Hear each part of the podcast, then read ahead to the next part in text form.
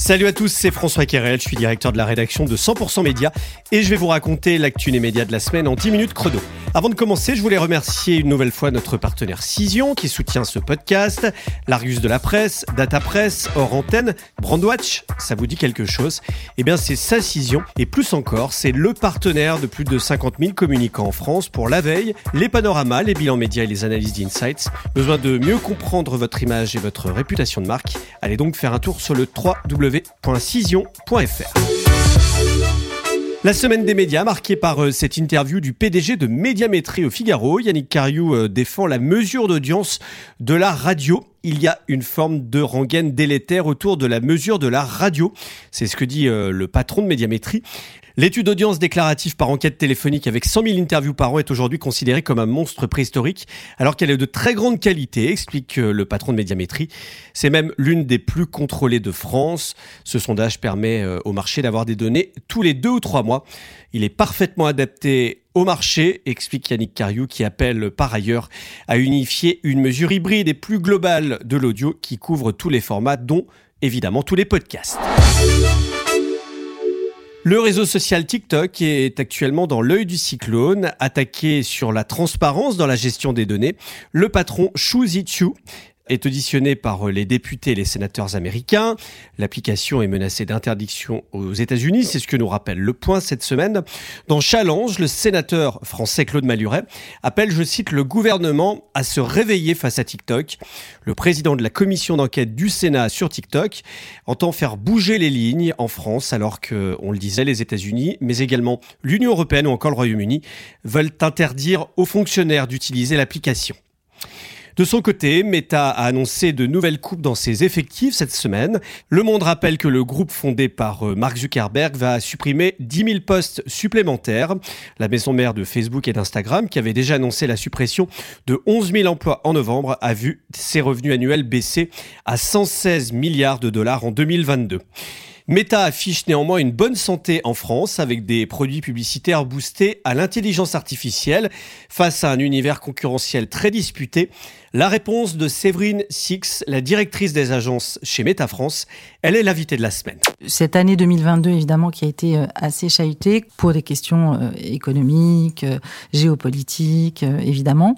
C'est à ce moment-là qu'on a accéléré sur l'IA qui est un des piliers de la roadmap euh, de 2023 et qui, l'IA, si vous voulez, a permis d'aller nourrir euh, notre moteur de découverte, mais pas que, le core business et nos offres publicitaires. Pourquoi je vous parle de ça?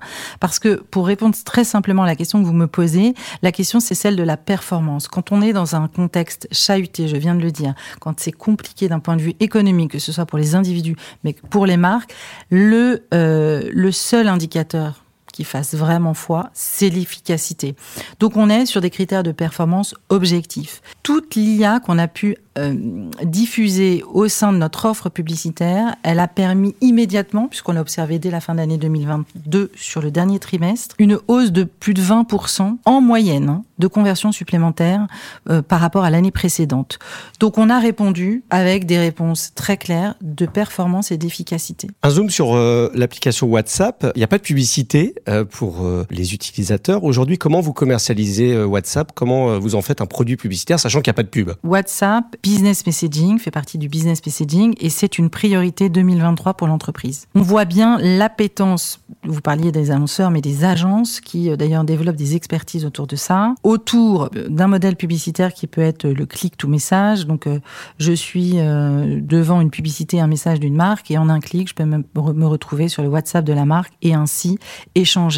Et ce qui est assez formidable, puisque c'est vraiment le début, hein, on a bien, compris quand Mark Zuckerberg l'a dit, c'est une priorité 2023, mais on sent bien que on est en train de découvrir tout ce qu'on peut faire sur cette euh, application. Air France, je ne sais pas si vous avez eu l'occasion de prendre l'avion récemment, mais vous avez euh, euh, le lancement dans 22 pays d'un chatbot qui s'appelle Louis, qui vous permet en instantané d'avoir absolument toutes les informations nécessaires pour votre vol. c'est-à-dire l'heure exacte, la porte par laquelle vous allez rentrer, là vous allez vous enregistrer jusque au, à la sortie. Et comment récupérer vos bagages? Et bien sûr si vous avez besoin de rentrer en, contact, vous avez aussi cette capacité-là. Un autre exemple, Carrefour a digitalisé son catalogue en ayant un catalogue numérique au, au travers duquel il pousse des coupons via WhatsApp. Ça, c'est aussi une opportunité parce qu'on est à un moment évidemment où euh, euh, le zéro papier, euh, le oui pub est en train d'installer des nouvelles normes, bien entendu, mais on voit bien le succès immédiat. C'est-à-dire que parmi ceux qui reçoivent le catalogue sur WhatsApp, ils sont 45% à les ouvrir toutes les semaines quand ils étaient 10 sur l'email. Donc on voit une adoption, mais, c'est assez logique, vous me direz, parce que vous-même, en tout cas moi je suis comme ça, j'ai les WhatsApp à peu près euh, avec toutes mes communautés, qu'elles soient amicales, familiales, mais même professionnelles. Donc on a ce réflexe et on voit bien que les marques euh, sont en train euh, d'explorer sur WhatsApp tout ce qu'on peut y faire et, qui permet bien sûr un dialogue très facilité. Donc aujourd'hui, on a plus d'un milliard d'utilisateurs qui se connectent à une marque via nos services de messagerie. Et retrouvez Séverine Six euh, de Meta France dans l'interview de lundi ce lundi dans 100% Média.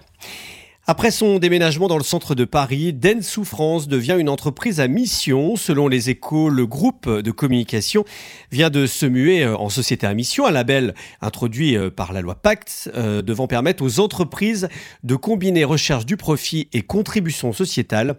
L'an passé, Dentsu France a généré un peu plus de 100 millions d'euros de revenus en croissance de 7% sur un an et a enregistré un deuxième exercice dans le vert. C'est ce que rappelle le quotidien. Vente de contestation au sein du journal Les Échos. Le patron de la rédaction, Nicolas Barré, est débarqué. Bernard Arnoux est soupçonné. C'est ce que nous écrit Libération. Le PDG de la filiale média du groupe LVMH, euh, Pierre Louette, a confirmé mardi aux journalistes du quotidien économique le départ de leur directeur. Ceux-ci voient dans cette décision la main de l'actionnaire Bernard Arnault. Résultat, euh, levée de bouclier de la Société des journalistes. Le Figaro raconte pourquoi les journalistes du quotidien économique ont lancé euh, d'ailleurs la grève des signatures. Des journalistes qui dénoncent donc un interventionnisme de l'actionnaire LVMH. Reworld Media dépasse le seuil des 500 millions d'euros de revenus annuels en hausse de plus 7,7%. C'est euh, le bilan des résultats financiers, c'est ce que nous écrit euh, CB News. Les échos précisent que cette performance est corrélée notamment au rachat d'Unify, le groupe qui envisage toujours des acquisitions en visant euh, potentiellement l'international. Stratégie publie son top 100 des annonceurs de 2022, un classement établi avec Kantar. La grande distribution tient toujours le podium avec Lidl, Leclerc et Intermarché. Kantar a également dévoilé euh, cette semaine son classement Brand Z 2023 qui désigne les marques françaises les plus puissantes dans le monde. Trois marques de luxe occupent le top 3, Louis Vuitton, Hermès et Chanel. Et puis notez euh, l'entrée assez remarquée dans le top 50 de Canal+, détail à lire dans 100% Média. Le 48e Grand Prix de la communication extérieure, on en parlait euh, la semaine dernière, a été décerné à BETC pour une campagne colorée et graphique de Lacoste. Euh, les marques La Vie, Intermarché ou encore Deezer ont également été récompensées par le jury réuni pendant deux jours à Bordeaux. Retrouvez euh, le compte-rendu complet et le palmarès dans la réclame. Voilà, c'est la fin de cet épisode. Je vous remercie de nous avoir suivis une nouvelle fois. Je vous rappelle que l'épisode de Les médias leaders avec Sébastien Danet en invité est disponible sur notre site internet et sur toutes les plateformes d'écoute. Il s'agit du nouveau podcast long format de 100% médias. Voilà, on se retrouve vendredi prochain à partir de 7h. N'oubliez pas de vous abonner euh, sur votre plateforme d'écoute préférée pour recevoir automatiquement le prochain épisode. Cet épisode a été préparé par euh, la rédaction de 100% Média, réalisation Romain Burja. Et puis euh, une nouvelle fois, merci à notre sponsor Cision.